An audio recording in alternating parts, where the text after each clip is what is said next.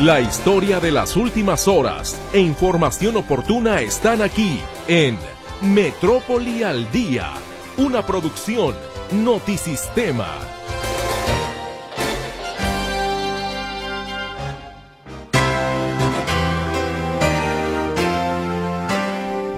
¿Cómo le va? Muy, pero muy buenas tardes. Con muchísimo gusto, en nombre de todo el equipo, les saludo en una emisión más de Metrópoli al Día.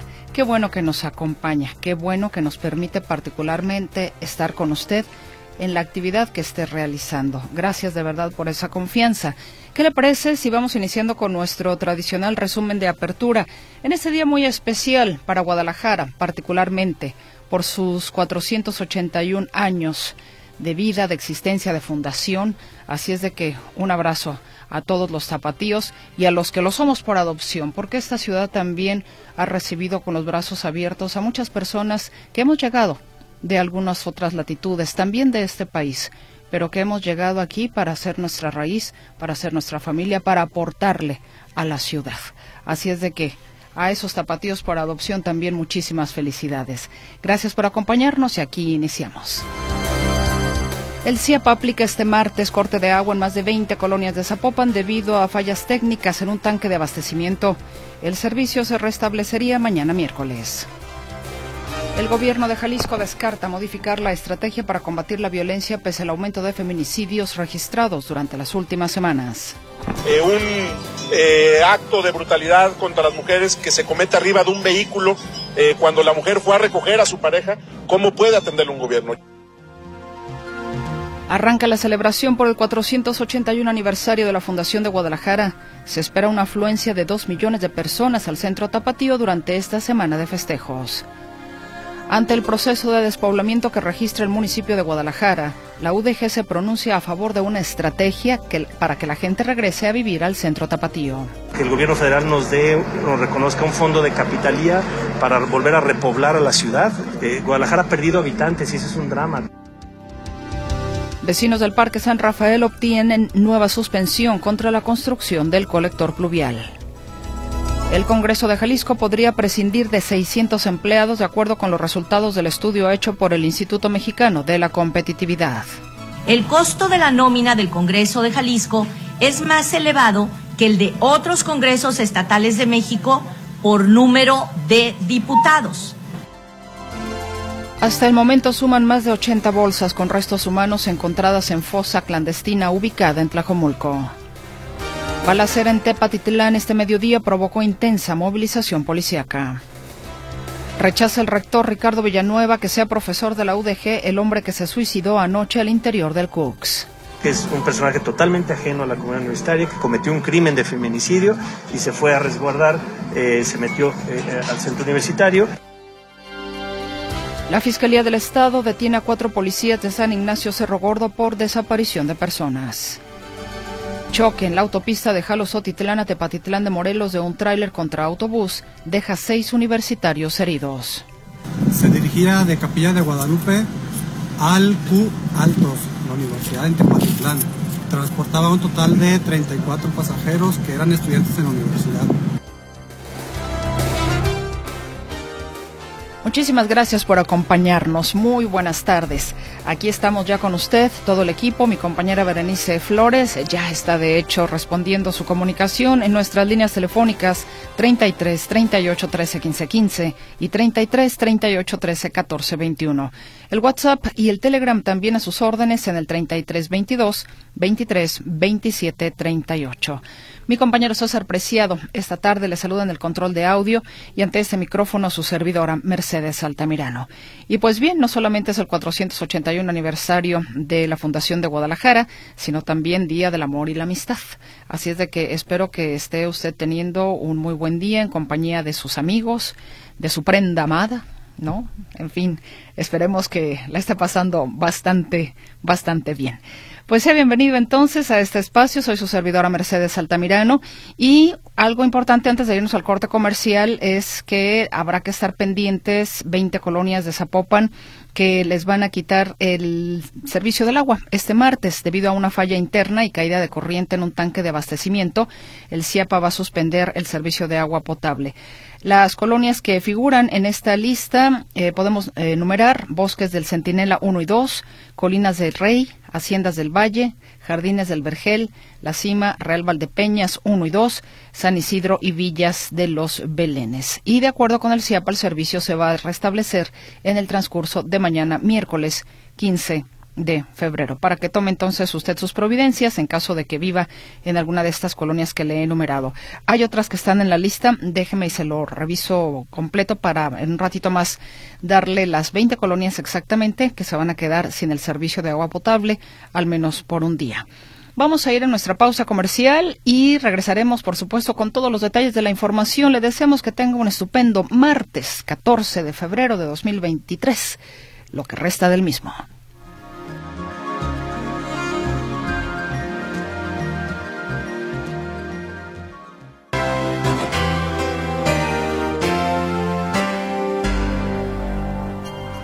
De manteles largos amanece hoy la ciudad de Guadalajara y habrá festejos durante toda la semana justamente para conmemorar los 481 años de su fundación. Mi compañera Claudia Manuela Pérez estuvo hoy en la mañana en los primeros festejos de este aniversario de la Perla Tapatía.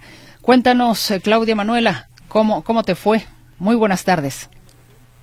¿Qué tal, Mercedes? Gracias, muy buenas tardes.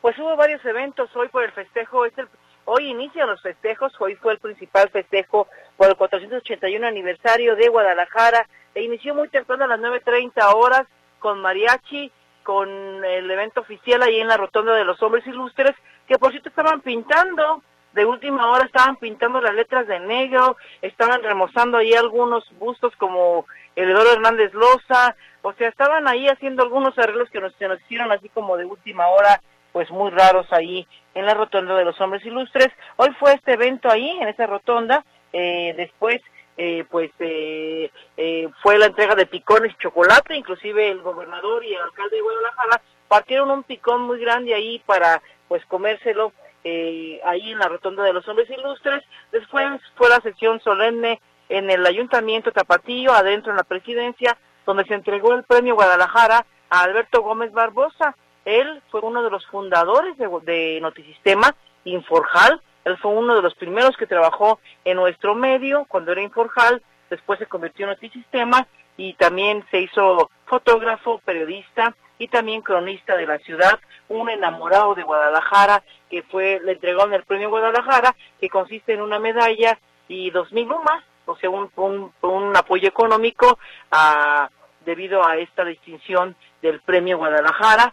Y después de esto, pues el presidente municipal dio una rueda de prensa para hablar acerca de Guadalajara y pues no podíamos evitar preguntarle acerca de esta violencia, de estos feminicidios que lamentablemente se dan en el contexto de los festejos por el 481 aniversario de Guadalajara. Primero, si te parece, Mercedes, empezamos con lo primero, con las mañanitas que se registraron hoy en este aniversario de Guadalajara, eh, pues eh, las mañanitas a la ciudad en este 14 de febrero, 481 aniversario de Guadalajara. Escuchamos. Hoy en el mundo de... El tema del huevo al final... ¿Cómo están? Bienvenidos y bienvenidos a festejar el 481 aniversario de la fundación de nuestra ciudad. Ustedes no me van a dejar mentir. Cuando en el mundo se habla de la mexicanidad, que se habla del tequila, del mariachi, de la charrería, claro, se habla de Guadalajara. Somos la referencia de la mexicanidad en todo el mundo. Y las zapatillas y los zapatillos, sí, es cierto, somos críticos y estamos señalando cualquier cosa en nuestra ciudad en el ámbito en la que la podamos mejorar.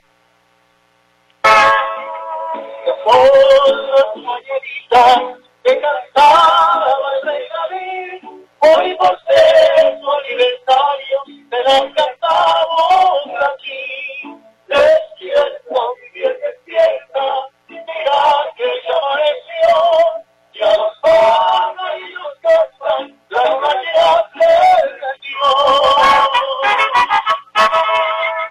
después de esto se, nos fuimos a la sesión solemne de Cabildo, donde se le dio este premio de Guadalajara a Alberto Gómez Barbosa, quien en su intervención pues platicó acerca de esta Guadalajara de antes, esta Guadalajara de las Rosas. Dice, en aquella época nos daba mucha alegría que José, don José Garibi era el primer cardenal de México y era tapatío. También se hablaba del Zapopan Romero, que era un ciclista también muy destacado, de boxeadores. Dice, Guadalajara siempre ha tenido personajes destacados como los tiene ahora eh, en, el ámbito internacional. También habló de este de Guadalajara de las Rosas, este Guadalajara amable que dijo pues se descompuso un poco después de la década de los 80. Alberto Gómez Barbosa señala que sacará un nuevo libro, el sexto libro acerca de las crónicas de Guadalajara, también hablando de esta ciudad que se fue perdiendo, dice que ahora se ha ido recuperando. Bueno, un libro ya en estos días sale. ¿qué libro? El libro Aquella Perla, que es una compilación de lo que estuve escribiendo para un periódico local durante cinco años. Ok. Sí. Y eso viene en un, dentro del año este del libro, seguramente va a salir. Perfecto. Sí. Sería lo que ¿Cuántos libros tiene ya? No, sé, que he ilustrado fotografías más de 70. Okay. Algunos creados especialmente por mí, unos 5 o 6 que son de autor.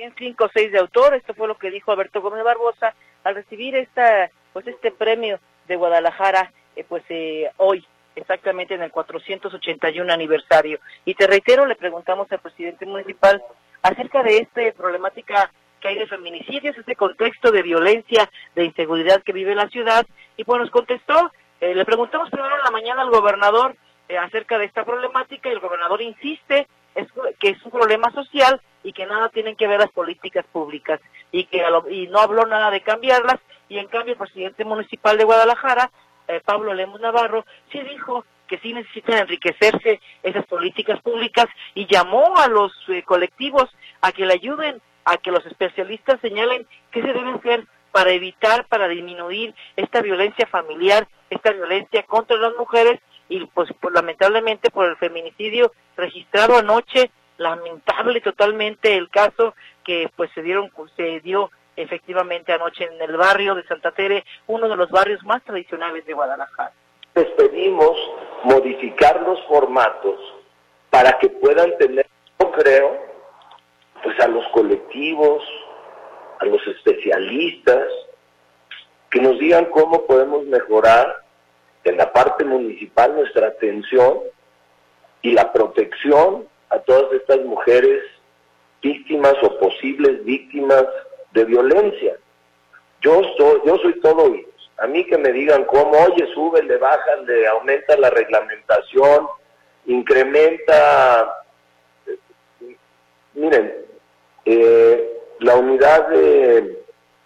Compramos este año en la compra de patrullas este, ahí dice que también se compraron unidades para atender a mujeres, pulsos de vida, que dice que ya se han entregado todos, más de 300 se han entregado en esta administración y señala, bueno, pues que me digan qué voy a hacer eh, acerca de esto, porque sí, lamentablemente en este 481 aniversario de Guadalajara hay un contexto de inseguridad y de violencia contra las mujeres, de violencia familiar. Y decirte también, Mercedes, que los festejos continúan hoy. Hoy es el inician este este evento de G de Luz que es un eh, pues es algo muy muy eh, pues iluminado es un evento central por parte de Guadalajara acerca allí en en la catedral en la rotonda de los hombres ilustres. Inicia hoy este evento G de Luz hasta el domingo 19 de febrero. Es uno de los eventos principales. Está el carrusel que también está allí en el Jardín Reforma ahí a una cuadra de la rotonda y pues iniciaron los eventos, está también ahí pues un hombre ahí que hicieron con sombrero ahí en la Plaza de Armas que forma parte, parte de este videomapping de este espectáculo de luces ahí en el centro de Guadalajara. Inicia hoy a las 7.45 y estará hasta el domingo este evento central de luces, de espectáculo ahí en el centro, dentro de los festejos por el 481 aniversario de la ciudad. Después a mediodía, se me olvidaba decirlo, repartieron mil jericayas y mil doscientos tejuinos y no alcanzó, ¿eh? Pues fue mucho las personas, mucha la gente que se acercó ahí a la Plaza de Armas, no alcanzaron. Mañana también va a haber un jericayazo, así lo llama el alcalde de Guadalajara, en la colonia Oblatos, va a estar este jericayazo y también habrá muchas jericayas de regalo para la comunidad. Recordar que estos festejos por el 481 aniversario de la ciudad, pues se van también a todos los barrios, a la Federacha, al bar, a la Colonia Echeverría, a Santa Tere, se va a los barrios este festejo también eh, también que se enmarca dentro de los festejos por el 200 aniversario de Jalisco. Ahí se van a entrelazar en algunas partes y también decirte que el gobernador señaló que anunciarían dentro de algunos días a los festejos grandes por el 200 aniversario de Jalisco, eh, también en el marco del 481 aniversario de la ciudad. Mi reporte, muy buenas tardes. Pues te agradezco enormemente, Claudia Manuela, el reporte y a continuar con los festejos de nuestra ciudad. Que estés muy bien. Igualmente, hasta luego. Hasta luego. Bueno, ya lo decía precisamente Claudia Manuela y también esta mañana, muy temprano, a los micrófonos de Buenos Días Metrópoli, el alcalde de Guadalajara, Pablo Lemos Navarro, quien encabeza, por supuesto, las actividades por el aniversario 481 de la Fundación de la Ciudad, recordaba que el Festival G de Luz se inaugura hoy a las 19.45 horas y va a permanecer hasta el próximo domingo en el centro histórico. Aquí escuchamos al alcalde pues este espectáculo que es el más grande de Latinoamérica en materia eh, de iluminación y de sonido, eh, estará desde la Cruz de Plazas hasta la explanada principal del Instituto Cultural Cabañas y se amplían los atractivos durante dos días, es decir, inicia hoy, martes 14, alrededor de las siete y media de la noche y estará vigente hasta el próximo domingo. Por si usted tiene la oportunidad de ir y quiere ir, entonces hasta el próximo domingo estará este festival G de Luz. Sobre los retos de Guadalajara, por ejemplo, en vivienda, asegura que su política de repoblamiento en cuatro, en cuatro polígonos del centro contemplan 1.600 casas habitación pero antes de que concluya su administración la cifra será de 3.000 en desarrollo, de acuerdo a lo que señaló el alcalde de Guadalajara, Pablo Lemos. Y sobre el tema también para repoblar el centro de Guadalajara, habló el rector general de la UDG, Ricardo Villanueva Lomelí y dice que Guadalajara llega a este 481 aniversario con alrededor de 200 mil habitantes menos. Espera, dice, que exista la estrategia y presupuesto para concretar su repoblamiento. No, pues felicitar a todos los tapatíos y, le deseo que, la gente regrese a vivir a Guadalajara, que, el, gobierno federal nos dé, nos reconozca un fondo de capitalía para volver a repoblar a la ciudad. Eh, Guadalajara ha perdido habitantes y eso es un drama. Teníamos 1.600.000 habitantes hace 30 años y tenemos 1.400.000. Quiere decir que hay 200.000 tapatíos menos hoy viviendo en la ciudad y 600.000 viviendo en las afueras, eh, durmiendo en las afueras y trabajando en Guadalajara. Bueno, pues ahí está lo que señala el eh, rector de la Universidad de Guadalajara, que haya un eh, plan, una estrategia para, para repoblar el centro tapatío. Y también sobre el análisis de Guadalajara, esta Guadalajara dividida, la famosa frase de la calzada para allá y de la calzada para acá. La zona oriente de Guadalajara, dividida justamente por la calzada Independencia, concentra las mayores desigualdades en inversión, infraestructura, transporte público y servicios, confirma el investigador de sociología de la UDG, Máximo Ernesto Jaramillo García. Eh, obviamente al oriente es donde más se concentran eh, las mayores vulnerabilidades eh, en términos socioeconómicos, pero no solo en eso, sino incluso también temas de inversión pública, disponibilidad de, escuelas, universidades, hospitales, eh, transporte público masivo. Jaramillo García reitera que incluso a nivel nacional Guadalajara destaca como una de las ciudades más desiguales y segregadas en espacios. Basta, por ejemplo, dice, con ver las diferencias que existen entre la población que vive en las periferias. Y también se refirió a la inversión pública que mantiene al poniente de Guadalajara con grandes privilegios, debido a que en esta zona es donde viven políticos, autoridades y personas con el mayor poder adquisitivo. El poder político que tienen las personas que viven en el, en el poniente de la ciudad, digamos, la mayor parte de, las personas, eh, alcaldes, alcaldesas, diputados, diputadas, viven en el poniente de la ciudad y las personas que tienen un mayor poder adquisitivo, que tienen mayor poder de influir en la toma de decisiones de las mismas personas gobernantes, pues también viven en el poniente de la ciudad, ¿no? Entonces creemos que es eh, que eso claramente es un factor que clave para para esta eh, para esta inversión eh, que siempre beneficia al poniente de la ciudad y no al oriente bueno, pues ahí lo dice el investigador que indica que por lo general se piensa en las personas del oriente de Guadalajara en términos electorales y se les compensa con algunos programas y obras, pero no las que requieren para detonar su desarrollo. Y dentro de este marco del festejo de Guadalajara, escuchábamos a mi compañera Claudia Manuela Pérez eh, compartirnos las declaraciones, por ejemplo, del presidente Pablo Lemus, el presidente municipal de Guadalajara, Pablo Lemus, en torno a la violencia contra las mujeres, una situación que está viviendo pues no solamente nuestra ciudad, sino inclusive el país entero. Pero estamos hablando de Guadalajara, hoy en su aniversario 481. Pero no, no es el único drama que vive Guadalajara. Guadalajara también vive el drama de los desaparecidos. Es por eso que, en el marco de esta conmemoración, integrantes del colectivo Luz de Esperanza realizaron una manifestación para recordar a cerca de 15.000 personas que se encuentran desaparecidas y volvieron a colocar las fichas de búsqueda en el tótem de la marca Guadalajara Guadalajara. El grupo, conformado principalmente por mujeres, cubrió las letras con los rostros de las víctimas de desaparición horas antes del inicio del Festival G de Luz en Plaza de la Liberación. Las manifestantes incluso se brincaron las vallas que fueron colocadas para resguardar el tótem. Aquí habla Liliana Mesa, presidenta del colectivo. Que de verdad estuvieran haciendo su trabajo y no hubiera más desaparecidos.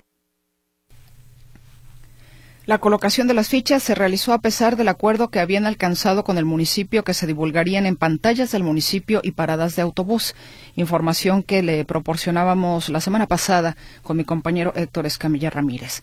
Pues en el marco de esta Guadalajara hermosa, también hay otras cosas que definitivamente nos entristecen, nos entristecen y que al final del día una ciudad no es la estructura de los edificios. La ciudad la hacemos la gente. La ciudad la hacemos la gente.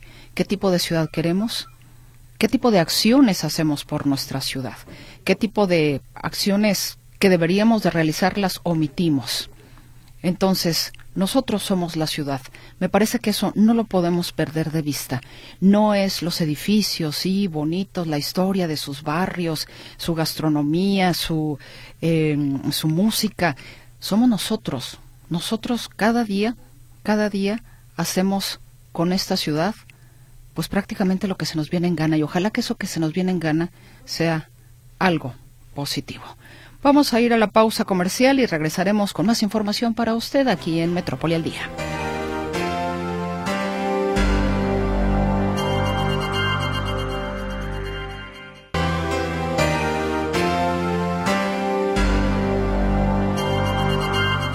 Déjeme informarle que se registran dos nuevos incendios forestales en Zapopan. Elementos del Cuerpo de Bomberos de Zapopan se movilizan esta tarde para sofocar dos nuevos incendios forestales, ambos en el norte del municipio. Uno se ubica en la zona del Cerro El Cimarrón, a 10 kilómetros al noroeste del poblado de Tezistán. Este incendio pudo ser controlado antes que se propagara a causa de los fuertes vientos y los brigadistas ya se encuentran en labores de sofocación. El otro incendio se registra en un paraje forestal en el camino a San Esteban. En el sitio trabajan ya dos brigadas forestales y una pipa para tratar de controlar las llamas. Se informa que la columna de humo es visible desde la zona de Cañadas y el Centinela. Inclusive hemos sentido este olor justamente a quemado también por esta zona de la de la Minerva. Y si usted ha captado el, el, olor. Bueno, tiene que ver con estos incendios, los vientos se llevan el humo y entonces pues eh, eso también eh, dificulta un poco particularmente la salud de las personas que en este momento pudieran estar teniendo alguna situación respiratoria para que usted también lo tome muy en cuenta, por favor. Y si fuera el caso, donde usted se ubica, cerrar puertas y ventanas. Escuchábamos al el mundo al instante. Entre esas notas, el tema de lo que sucede en Turquía y en Siria. Y mire, ya digamos que estamos a punto, de acuerdo a la resistencia humana, de que no se encuentren más personas con vida. Pero se localizó hoy precisamente, pudieron rescatar a una mujer de 77 años de entre los escombros. Estuvo 212 horas enterrada en un edificio de apartamentos de siete pisos que colapsó eh, tras el terremoto en Turquía. La mujer fue trasladada a un hospital mientras que su familia pues abrazaba al personal de emergencias como muestra de agradecimiento. Imagínese usted porque básicamente pues es un milagro. Al menos otros nueve sobrevivientes fueron rescatados de entre los escombros este martes, mientras el esfuerzo de ayuda cambió a apoyar a los damnificados de los hechos. Otro rescate también que se ha vuelto viral es el de un eh, perro bulldog que estaba abajo de una puerta. Los rescatistas lo sacaron de abajo de una puerta, un perro bulldog blanco, mascotas que también hemos visto, bueno, pues han sido rescatadas. Y el día de hoy, en cuanto al apoyo que se ha brindado, se mandó allá a Turquía por parte del gobierno mexicano. Habló el secretario de Relaciones Exteriores, Marcelo Ebrard. Es posible que ya estuvieran regresando el día de mañana, o al menos dijo que dará más informes al respecto mañana. Arturo García Caudillo, te escuchamos con los detalles. ¿Cómo estás? ¿Qué tal, Mercedes? ¿Cómo están, amigos? Me da gusto saludarles. Efectivamente, el tema del terremoto en Turquía y Siria que motivó la inmediata respuesta por parte del gobierno mexicano, pues seguramente ya para mañana estará terminando este apoyo que están brindando a través de brigadistas, más de 100 brigadistas de las Fuerzas Armadas de nuestro país, el Ejército, la, la Marina, la Cruz Roja Mexicana y eh, algunos elementos incluso de la Cancillería.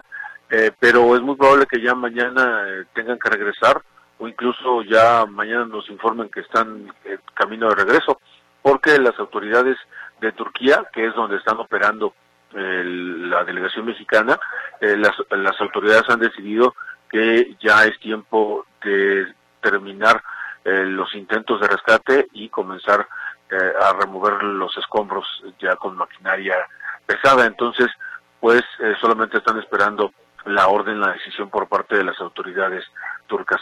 Y en el caso de Siria, decía eh, Marcelo Barca que muy probablemente hoy, a estas alturas, ya se incluso depositado el dinero, 6 millones de dólares, que aportará el gobierno mexicano en favor de los damnificados en Siria. Pero escuchemos al canciller Marcelo Ebrard.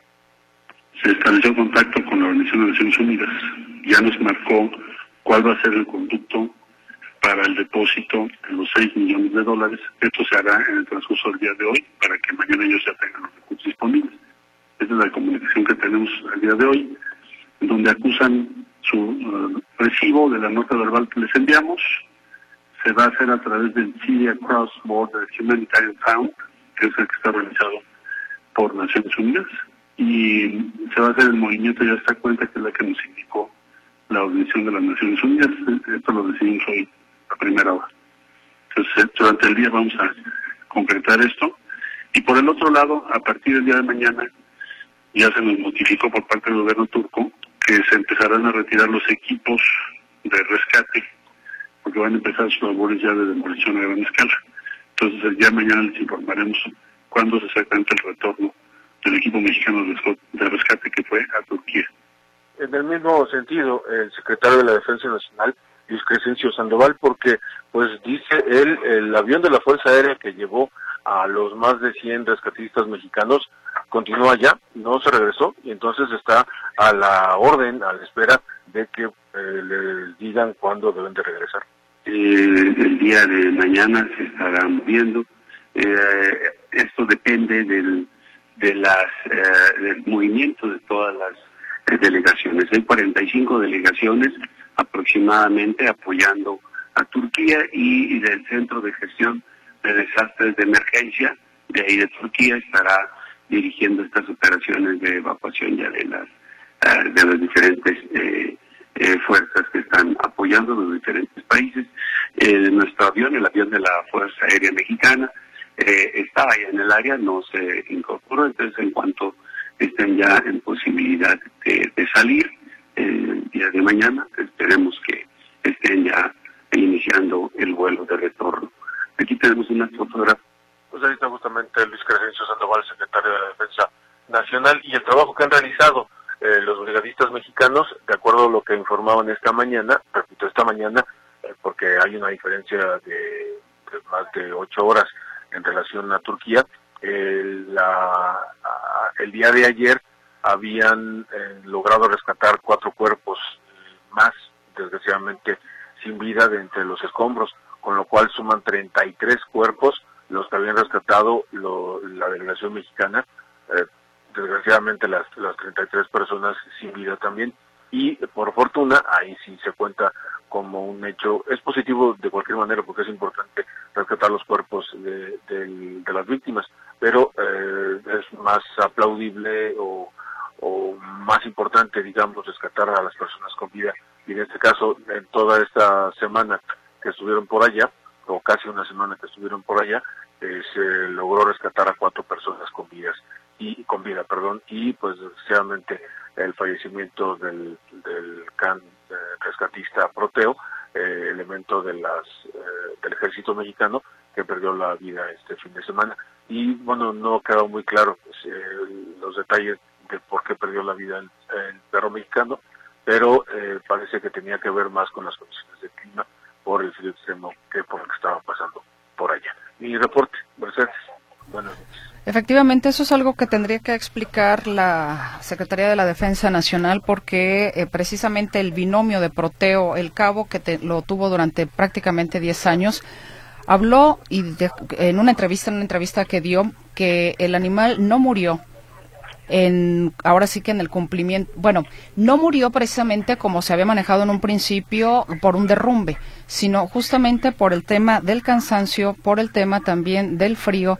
Entonces es muy distinto y la Sedena de hecho cuando comunica la muerte de Proteo fue muy pero muy escueta.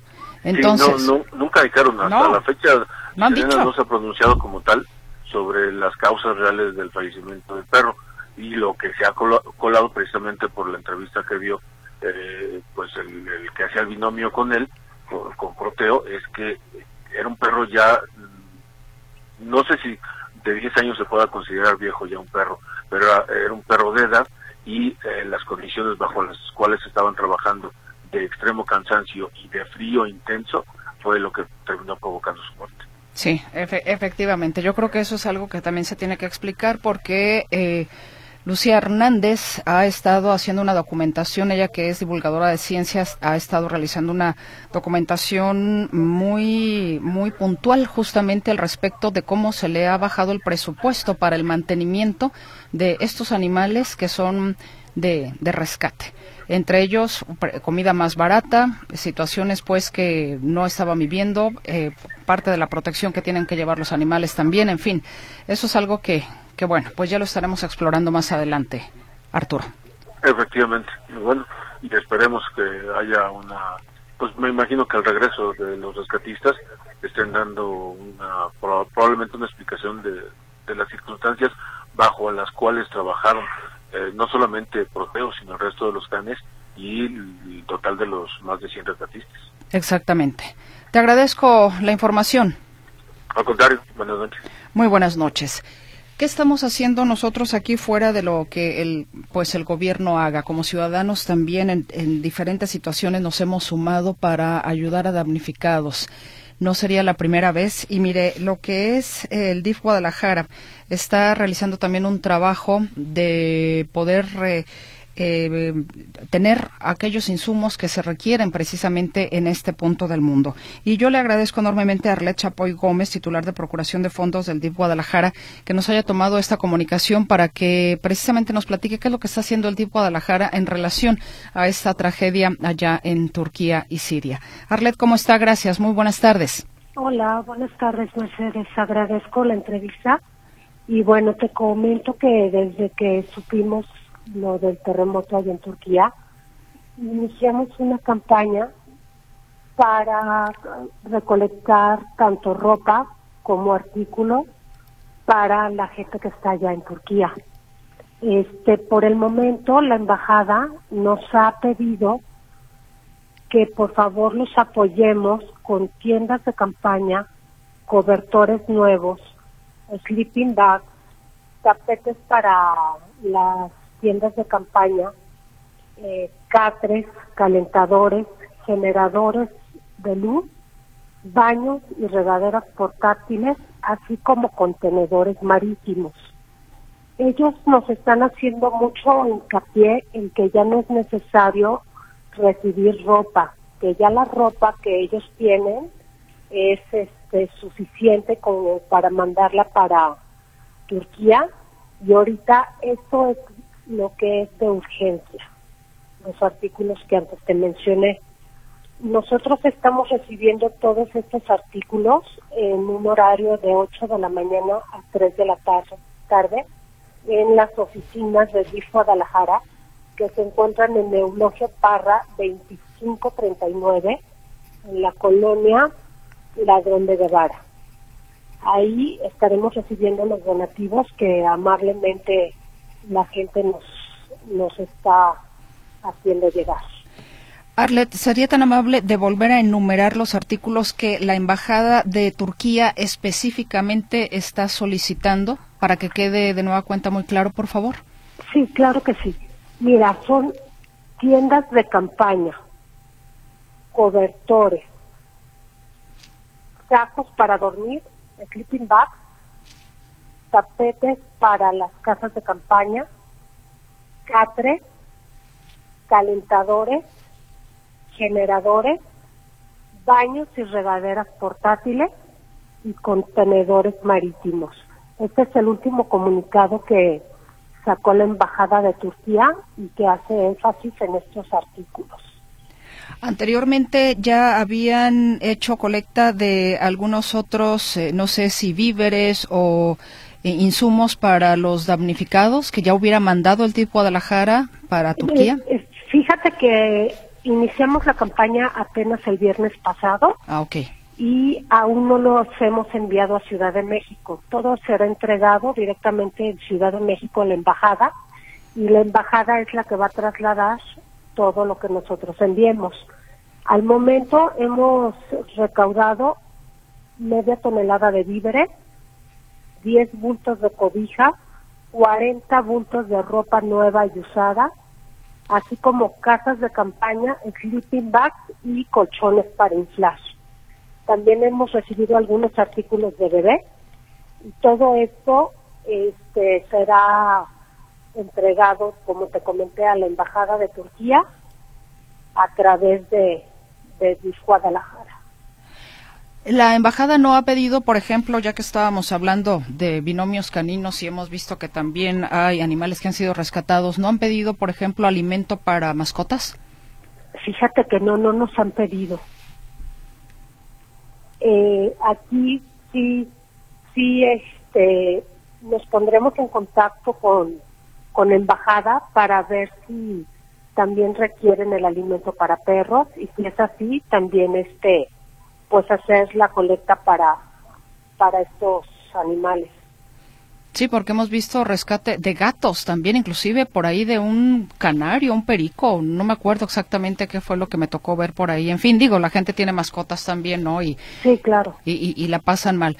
Era solamente una pregunta, pues, si la Embajada de la República de Turquía había eh, hecho esa solicitud. No, ah, fíjate que, que aún no. Perfecto, entonces la colecta va a estar eh, todos los días o hasta... De lunes a viernes, de 9 a... de 8 de la mañana, perdón, a 3 de la tarde en oficinas de Disco Guadalajara. Y yo creo que para el lunes o martes estaremos enviando este todos los donativos a la Ciudad de México. ¿Continuarían recibiendo donativos o esperarían con, eh, digamos, esta entrega, esta primera entrega que harán lunes o martes, si la Embajada de Turquía solicita algo más? Sí, así es. Perfecto. Eh, ¿La Embajada de eh, Turquía ha abierto la posibilidad, por ejemplo, de donaciones en efectivo, en dinero? Este, Este, ah, no me han pasado ningún número de cuenta. Yo vi que a través de Cruz Roja Mexicana ellos tienen una cuenta especial para los afectados del terremoto en Turquía. Hasta ahorita, en este momento de la lista de necesidades urgentes que nos eh, comparte Arlet, em, ¿cómo vamos? A lo mejor eh, es muy temprano o, o cuándo les mandó específicamente la embajada turca esta lista de necesidades urgentes. Esta lista nos la, ah, nos la acaba de mandar el domingo por la noche. Estamos hablando que es martes. C- ¿Cómo vamos a- a- al día de hoy? Al día de hoy, con estas necesidades, eh, es poca, es poca eh, lo que hemos recibido, pero lo que hemos ya recaudado será entregado a, a la embajada. Pero sí, este, la gente se puede sumar con estas, con estos artículos, pues sería de gran ayuda. Entonces, digamos que se tiene toda esta semana a partir, digamos, de mañana, porque bueno, ya ahorita ustedes no están recibiéndolo, pero de a, de- a partir de mañana miércoles y hasta el viernes, entonces, Sí, enlis- así. Ajá. En- enlistamos de nueva cuenta por si alguien en este momento apenas acaba de sintonizarnos. Les digo que estoy platicando con Arlet Chapoy Gómez, titular de Procuración de Fondos de DIF Guadalajara, que a solicitud de la Embajada de la República de Turquía en la Ciudad de México se están em, sumando justamente para que nosotros también como ciudadanos, si queremos aportar, haya una lista de necesidades urgentes que eh, se van a, a copiar aquí, se van a mandar a la Ciudad de México y la Embajada turca hará lo propio haciéndola llegar a su país. Así es, mira, son tiendas de campaña, cobertores, sleeping bags, tapetes para las tiendas de campaña, catres, calentadores, generadores, baños y regaderas portátiles y contenedores marítimos. Esto es lo que se necesita de urgencia para la gente de Turquía. Perfecto. ¿Dó- ¿Dónde podemos conseguir esto de los contenedores marítimos? Perdón, me quedo pensando. Mira, no te sé- no sé la, la respuesta, pero yo me imagino que hay muchas empresas que tienen contenedores y a través de, de ellas, de la gente que tenga parada los contenedores ahorita sin usar, pues nos pueden contactar a la oficina y con mucho gusto nosotros los enlazamos con la, con la Embajada de Turquía o directamente pueden eh, eh, buscar a la Embajada de Turquía para poder entregar los contenedores en donde ellos les digan. Perfecto. Bueno, pues no sé, Arlet, si haya algo más que desee comentar en torno a esta solicitud, esperando, por supuesto, que las personas que nos escuchan, si están en la posibilidad de donar alguno de estos artículos, puedan tener esta generosidad. Sí, pues primero pues agradecer a toda la gente que se ha sumado en esta colecta y bueno, si hay gente que se pueda unir, pues los estamos esperando porque pues realmente siempre hemos sido un país muy solidario y bueno, qué mejor que apoyar en esta catástrofe a todas las personas que, que están pasando mal por ella. Efectivamente, Arlet, pues estamos con los micrófonos abiertos por si se requiere de algo más, no sé, después como ya no lo compartía, ver cuáles son otras de las necesidades que pudiera haber que comparta la embajada turca en nuestro país y bueno, pues aquí estamos con los micrófonos abiertos para hacer la invitación al auditorio. Ok, pues muchísimas gracias Mercedes y seguimos en contacto. Muchas gracias, Arlet Chapoy Gómez, titular de Procuración de Fondos de DIF Guadalajara. Un abrazo. Igualmente. Hasta luego. Bueno, pues entonces usted puede donar mañana, jueves y viernes de 8 a 3 ahí en el DIF Guadalajara que se ubica en Eulogio Parra 2539, Colonia Ladrón de Guevara. Tenemos una pausa, luego el noticiero Notisistema y regresaremos a la segunda hora de Metrópoli al Día.